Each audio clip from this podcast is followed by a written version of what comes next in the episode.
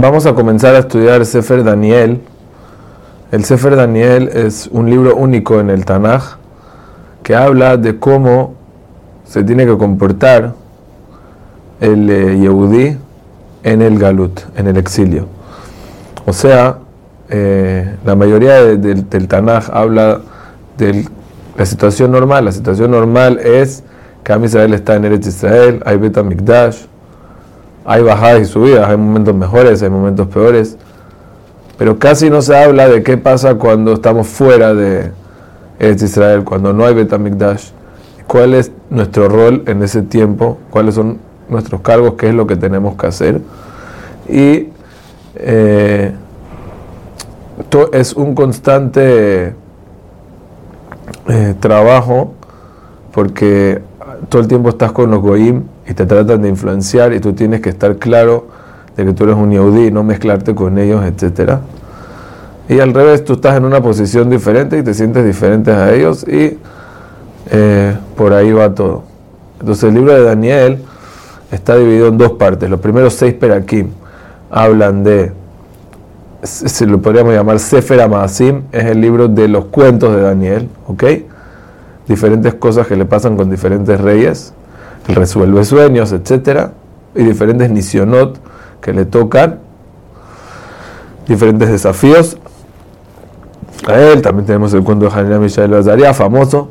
Después la segunda parte, de Perek Zain hasta Perek Yudbet, se podríamos llamarlo Sefer Yonot, que habla de las visiones del futuro que Daniel ve, de cuándo se va a acabar todo esto, de cuándo vamos a volver a Israel. Obviamente, eh, las cosas están muy insinuadas y no están claras porque depende mucho de nuestros maasim, de nuestros actos, de cómo se va a terminar, cómo va a terminar todo.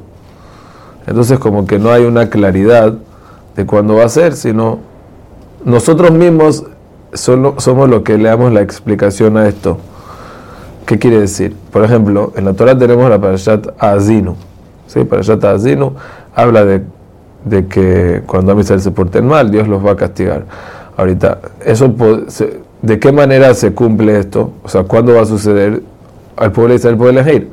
Por ejemplo, en la época de los shoftim, de los jueces, antes que se hizo el primer Tamikdash, también hubo una época de que Israel estaba en situaciones difíciles, los los molestaban. Y también está el otro extremo del holocausto. O sea, todas las cosas de los Nevi'im y de la Torah que habla del futuro, de los castigos que van a pasar, de las cosas que van a pasar, tiene como que dos explicaciones, la explicación mínima y la explicación máxima. Y depende de nosotros si se va a cumplir al máximo o a lo mínimo.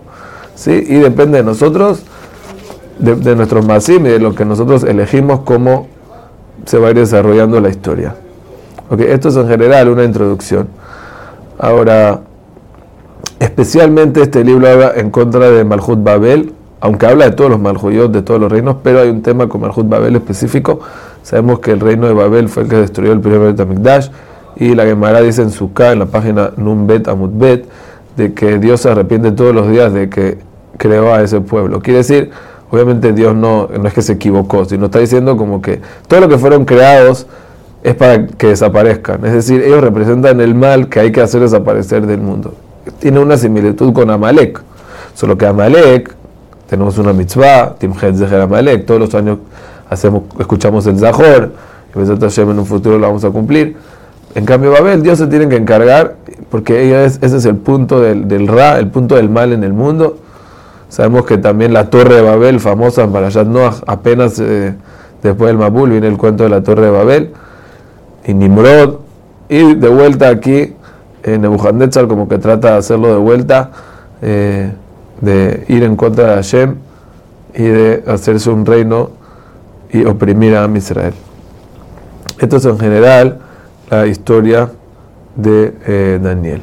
Ahorita unos detalles más en el Perek Aleph que vimos. Primero que todo vemos aquí la Ashgaha Pratit que Hashem tiene sobre nosotros. La Emara aprende esto del Pasuk Dice el hombre Galtim Jalotam, la que aunque estamos en el Galut, aunque estamos en el exilio, Hashem no nos abominó y no nos exterminó, sino siempre está con nosotros. Y la manera que se refleja esto es eh, que siempre en las casas de los reyes, en los palacios, había Yehudim que estaban ahí y eran, eh, tenían una relación con el rey y podían así eh, cuidar a la comunidad. Entonces, en Mitzrayim, en Egipto, que es el, la raíz de todos los exilios, tenemos a Yosef y aquí tenemos a Daniel en el primer Garut Babel, Daniel con Hananiah, Mishael y Azaria. Más adelante, en los diferentes exilios, en, por ejemplo, en Megilat Esther tenemos a Mordejai, con Esther Amalcá, obviamente.